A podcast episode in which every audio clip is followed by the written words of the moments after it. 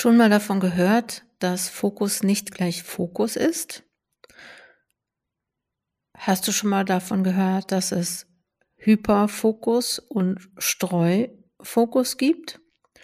Ich möchte in dieser Episode des Coaching Zone Podcast über ein Buch sprechen, das meine Sicht auf die Dinge und auf den Fokus oder auf das Thema Fokus sehr verändert hat. Und ich habe immer gedacht, ich muss immer mega, mega fokussiert sein, sonst wird das nichts mit meiner Dissertation und mit meinem sonstigen Leben und dem jetzt auch, was ich bei Coaching-Zonen mache. Und ich habe festgestellt durch dieses Buch, dass es gar nicht mal so schlecht ist, Phasen zu haben, in denen ich mich stark fokussiere und zwischendurch mal eben Wäsche aufhängen oder gar schwimmen gehe.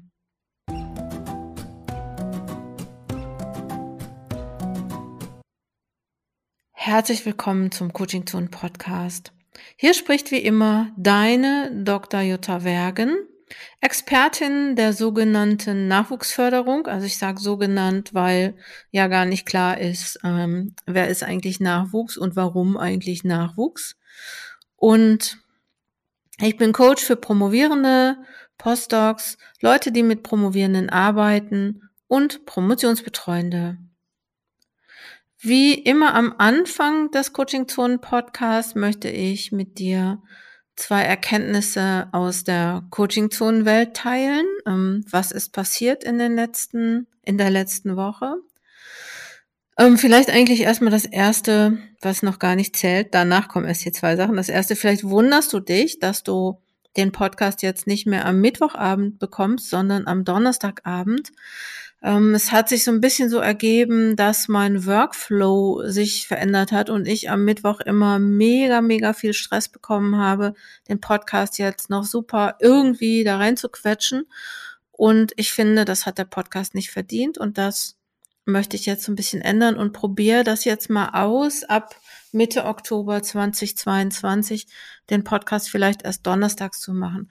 Ich weiß nicht, ob das besser hinhaut, ob ich da entspannter bin und ähm, das Gefühl habe, nicht mehr so im Stress zu sein. Ich versuche es jetzt einfach mal und ich hoffe, dass es für dich auch gut passt und für dich okay ist. Okay, das letzte Schreibwochenende, das ist das erste, was ich erzählen wollte. Ähm, nennen wir so Schreibwochenenden einfach mal betreutes Schreiben, war für die Teilnehmenden nach deren Aussage wieder sehr, sehr hilfreich. Man könnte jetzt meinen, ich denke halt manchmal, ja, warum sollte man eigentlich so ein Schreibwochenende buchen? Da könnte man sich das Geld doch auch sparen und sagen, stattdessen mache ich das alleine oder mache das mit anderen zusammen. Aber, und ähm, das sage ich jetzt nicht nur, weil ich die Anbieterin dieser Schreibwochenenden bin, das habe ich auch aus den oder entnehme ich auch aus den Aussagen derjenigen, die diese Schreibwochenenden machen, weil die arbeiten ja auch sehr wohl in selbstorganisierten Schreibgruppen. Und die sagen, das ist nochmal auch ganz was anderes. Das ist was ganz anderes von der Energie. Und wenn du jetzt sagst, ja, Energie, schön und gut, aber esoterisch bin ich nicht, das ist auch nochmal was anderes ähm, von der Qualität des Austausches. Und du bekommst natürlich nicht nur Schreibimpulse und nicht nur generell Antworten auf deine Fragen. Und es können auch immer noch mal Fragen. Also manchmal sind das gar nicht so richtige Schreibfragen. Manchmal sind das Fragen zur Organisation, aber manchmal sind es auch ähm, Fragen darüber, wie man jetzt ähm, etwas gestalten kann und das ist natürlich dann auch immer Thema. Und ich sag mal, in den, wir machen auch so Breakout Rooms und solche Sachen, solche Sachen. Und ähm, das äh, ist immer noch mal auch ein Tacken anders. Wollte ich nur sagen, also so, ne, ich kann, ich kann jetzt nicht sagen, ja, ich habe das jetzt gemessen, aber ich merke das an den Rückmeldungen und vielleicht findest du auch Leute, mit denen du mal, die du mal danach fragen kannst, die mal so ein Schreibwochenende gemacht haben. Und ähm, es geht einfach grundsätzlich um Motivation und Haltung im Prozess und vielleicht auch um Fokus, weil das ist ja auch unser Thema heute hier in dieser Episode des Podcasts.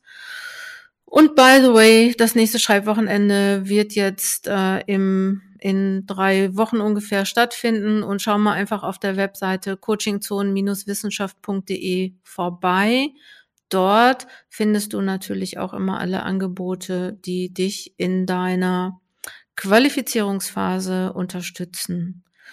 Und ähm, was ich ganz schön fand dieses Wochenende, muss ich nur kurz erwähnen, weil ich fand das so so schön, so, so ähm, ja weiß ich gar nicht, so berührend auch, weil wir durften live dabei sein, als ähm, eine Person ihren letzten Satz ihrer Dissertation fertig geschrieben hat. Die hat das Schreibwochenende wirklich dazu genutzt, auch nochmal das Fazit zu schreiben und zu konzipieren und ein bisschen zu überarbeiten. Und auch wenn der letzte Satz geschrieben ist, ich weiß, es ist jetzt nicht, dass man sagt, ähm, ja, jetzt bin ich fertig, weil ne, vielleicht kommt dann noch was an Überarbeitung, an Rückmeldung und vielleicht müssen noch ein paar Überschriften irgendwie schön gemacht werden und der Titel irgendwie nochmal angepasst werden. Aber trotzdem ist sie jetzt fertig. Das haben wir auch ein bisschen gefeiert und ich fand es total schön. Ja, dass erstens, dass wir alle dabei sein durften. Ich fand es aber auch schön für die Person, dass sie ähm, diese Würdigung bekommen hat. Weil wenn man so viele Jahre dran sitzt, dann ist es vielleicht auch was Besonderes, wenn, wenn andere das verstehen. Okay. Die, der andere Punkt, den ich noch mal kurz erzählen wollte, weil eigentlich so viel habe ich jetzt das Gefühl, ist nicht passiert, aber vielleicht habe ich das auch schon wieder vergessen, was alles passiert ist.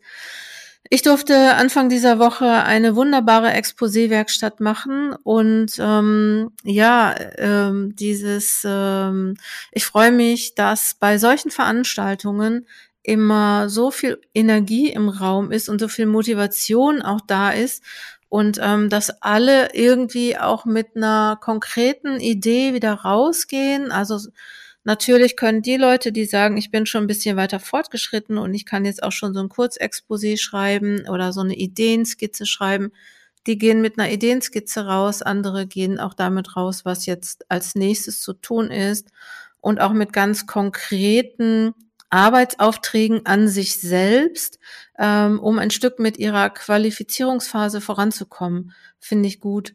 Ähm, sollte man ähm, auch so machen. Klasse.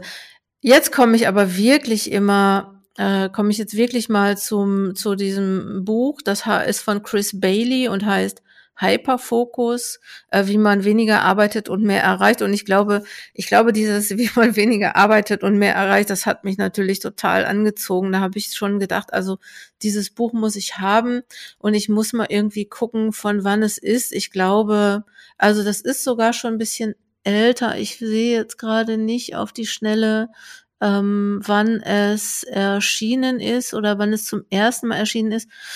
Im März 2019 ist es beim Redline Verlag erschienen. Es ist vorher aber auch noch mal, ich weiß nicht mehr. Also es ist auf jeden Fall schon älter als 2019. Und es ist eins der wichtigsten Bücher, die ich in den letzten Jahren gelesen habe, weil ich immer gedacht habe, ich muss so mega, mega fokussiert sein. Und ähm, das ist ähm, natürlich ist, wenn man wirklich, wenn ihr mal so überlegt, wann bin ich mega fokussiert oder wann bin ich fokussiert, ja gut, okay, Flow, ne? Also die richtige Balance zwischen Herausforderung und auch ähm, ähm, äh, können, ne? Also so, ich bin natürlich nicht fokussiert, wenn da was ist, wo ich äh, oder nicht, ne, ähm, mit der Aufmerksamkeit auf ein Ding gerichtet, wenn da was ist, was ich nicht gut kann, dann bin ich natürlich auch eher so in dem Gedanken, dass ich denke, oh, ich kann das nicht, das ist aber schlecht und was sollen die anderen denken und was soll meine Promotionsbetreuung denken, ne? Also so, da bin ich sicher nicht gut fokussiert, also zumindest nicht auf das, auf den Text oder auf das Ergebnis, was ich haben will. Da bin ich vielleicht sogar mehr fokussiert auf meine Defizite. Und ähm, deswegen habe ich immer gedacht, wenn ich da, wenn ich so bin, dann, dann bin ich nicht gut. Also, ne, also wenn ich nicht immer super fokussiert bin, ist es total schlecht. Und ähm, durch dieses Buch Hyperfokus, wie man weniger arbeitet und mehr erreicht, habe ich gelernt, dass es verschiedene Formen und Arten von Fokussierung gibt und dass es total sinnvoll ist, auch diese beiden Fokussierungsformen, nenne ich das jetzt mal, ähm, ähm, dass ich die beide äh, nutzen kann und beide willkommen heißen kann. Also es das heißt so, wie kriege ich meine Aufmerksamkeit, also ne, wann bin ich produktiv? Also das ist die eine Form wirklich Produktivität und ähm, Aufmerksamkeit wirklich gezielt auch auf einen Punkt richten. Und wann nutze ich auch diese sogenannte Streufokussierung? ähm, und die, äh, die, die man vielleicht eher mit Kreativität in Verbindung bringt. Und ähm, ich finde so ein gutes Beispiel irgendwie, äh, ich weiß jetzt nicht, was es bei dir ist. Bei mir ist es wirklich unter der Dusche und das habe ich auch schon von vielen Leuten gehört, dass es unter der Dusche ist oder während des Spaziergangs, während einer langen Autofahrt. Ähm, oft bei mir persönlich ist es ganz oft auch, wenn ich schwimmen gehe und so vor mich hin schwimme, dann bin ich eher so mit dieser Streufokussierung, so mein Geist, ich kann meinen Geist schweifen lassen und denk aber trotzdem über Dinge nach und kommen wirklich auch zu guten ähm, und produktiven ähm, Ideen.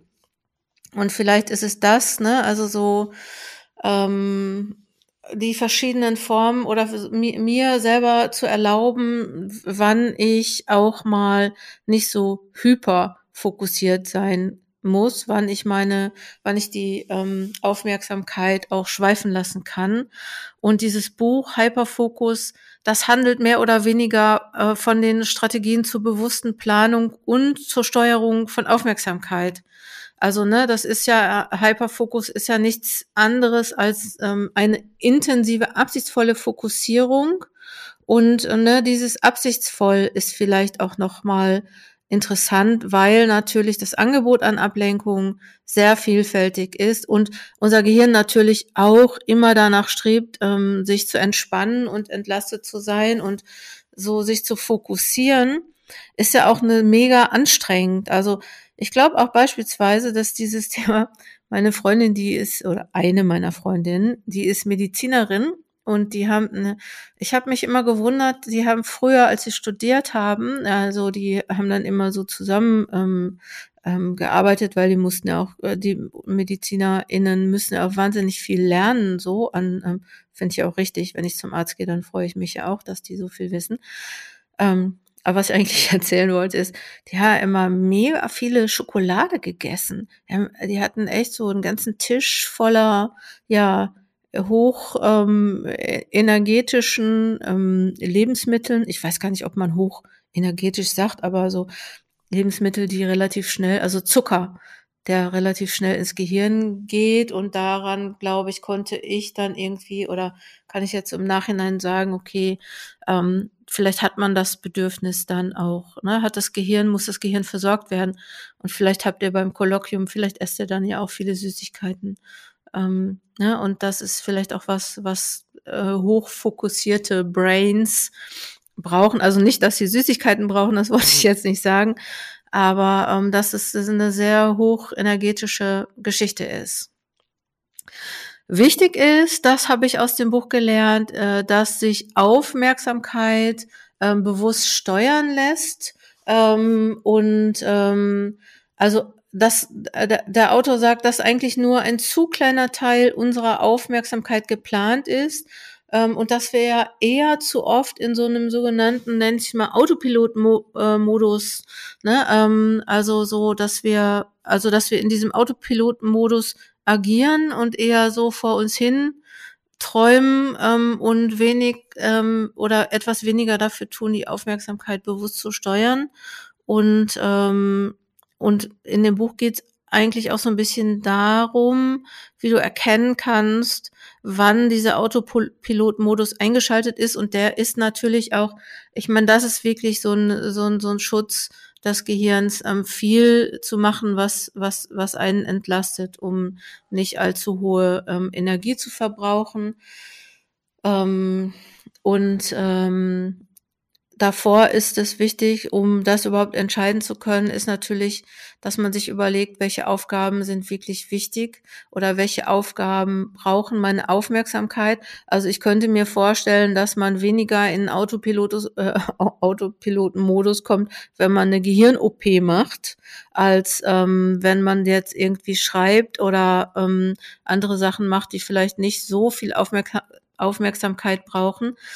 Und ich weiß nicht, ich glaube, es hat irgendwie, das geht auch schon so ein bisschen drum, dass die Gedanken halt auch einfach abschweifen. Selbst wenn du sagst, ich setze mich jetzt hin und mache und arbeite an meiner Dissertation, dass du dann, ähm, also nicht du persönlich, aber dass die Gefahr, äh, das Risiko ähm, besteht, ähm, abzuschweifen und was anderes zu machen.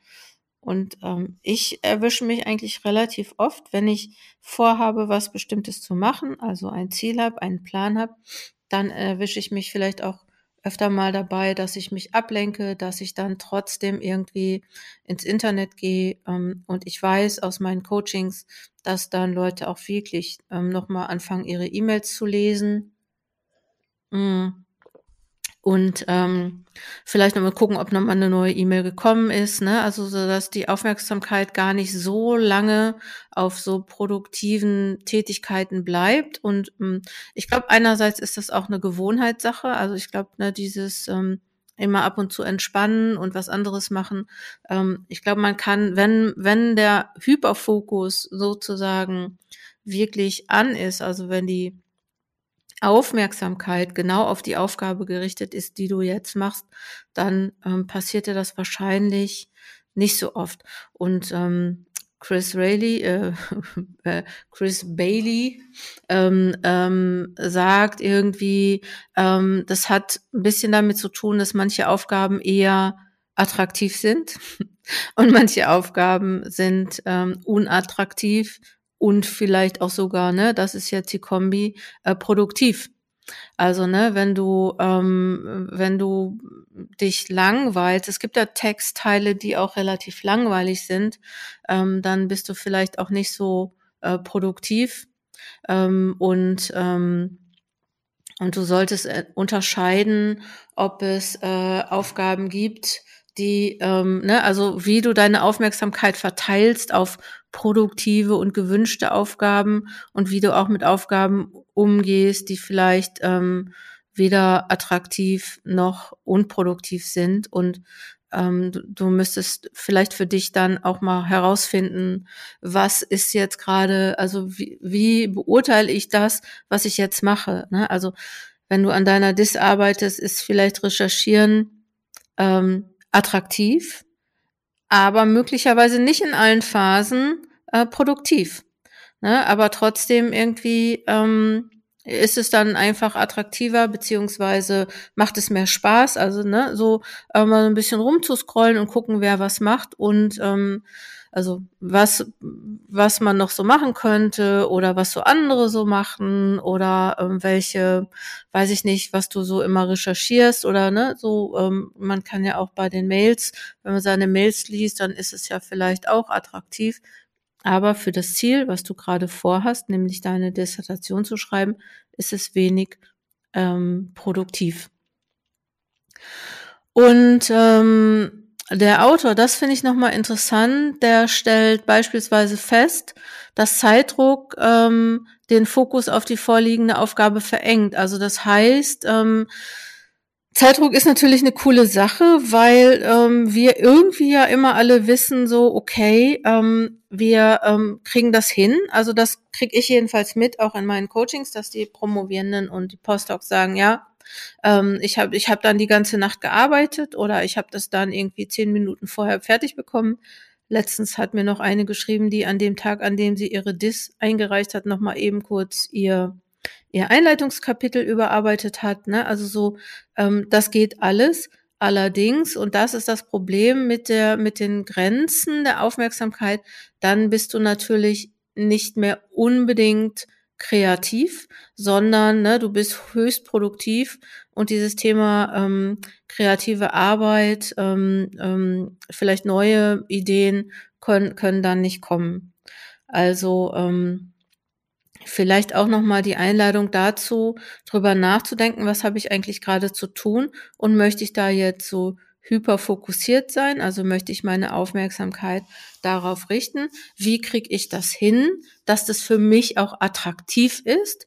Und das könnte ja auch so sein, dass du sagst, okay, das ist jetzt nicht attraktiv, aber ich möchte gerne fokussiert sein. Deswegen stelle ich mir einen bestimmten Zeitrahmen, in dem ich das mache und ähm, arbeite auf etwas Attraktives hin. Beispielsweise ich arbeite auf eine Pause hin oder arbeite auf eine Belohnung hin.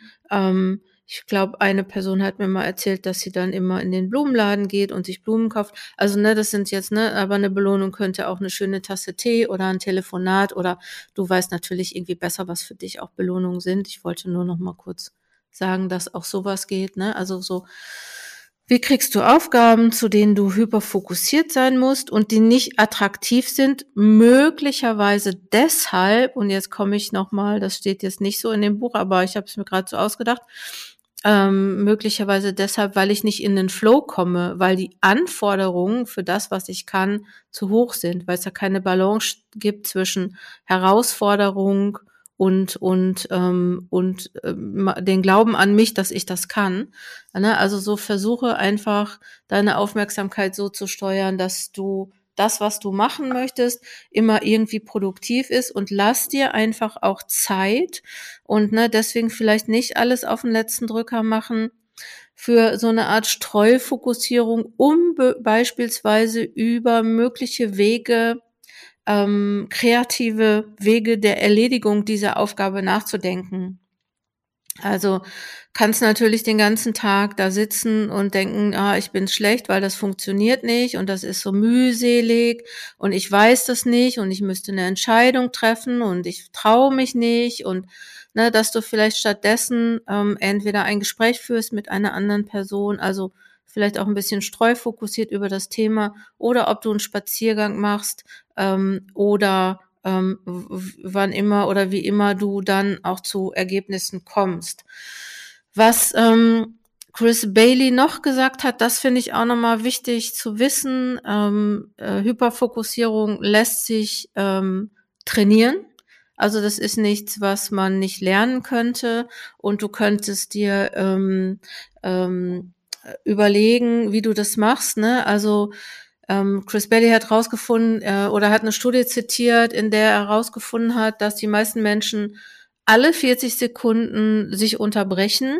Und vielleicht wäre das ja auch mal gut, dass du schaust, wie lange brauchst du, um dich zu unterbrechen und diesen Zeitraum einfach erhöhst, ne? Und mit einer, mit einem Timer oder sonst was, ne? Also, dass du sagst, so jetzt nicht 40 Sekunden, sondern mal zwei Minuten oder mal zehn Minuten. Also bleib einfach dran. Ähm, also da, ich habe da gelernt, dass wir an einem typischen Arbeitstag und ich denke mir mal, dass es für uns vielleicht auch zutreffen würde, wenn ich mir nämlich mal meinen Browserverlauf so angucke. Ähm, Chris Bailey hat gesagt auf Seite 82 seiner, äh, seines Buches, dass wir an einem typischen Arbeitstag, halte ich fest, 566 Mal zwischen Computeranwendungen hin und her klicken. Na, also so, schau mal dann auch im Buch, ähm, wie, ähm, wie du, da stehen ein paar Ideen dazu drin, wie du Hyperfokussierung oder besser Fokussierung ähm, ähm, trainieren kannst. Und ähm, ich finde das auch nochmal gut. Ne? Ähm, ähm, der Autor stellt vier Arten ähm, der Ablenkung vor und ähm, da gibt's bestimmt auch Sachen, die man sich äh, die man organisieren kann, wie ähm, äh, dass Leute immer ins Büro kommen oder ähm, ne, also so kontrollier vielleicht einfach das, was du kontrollieren kannst. Ich glaube, das ist gut.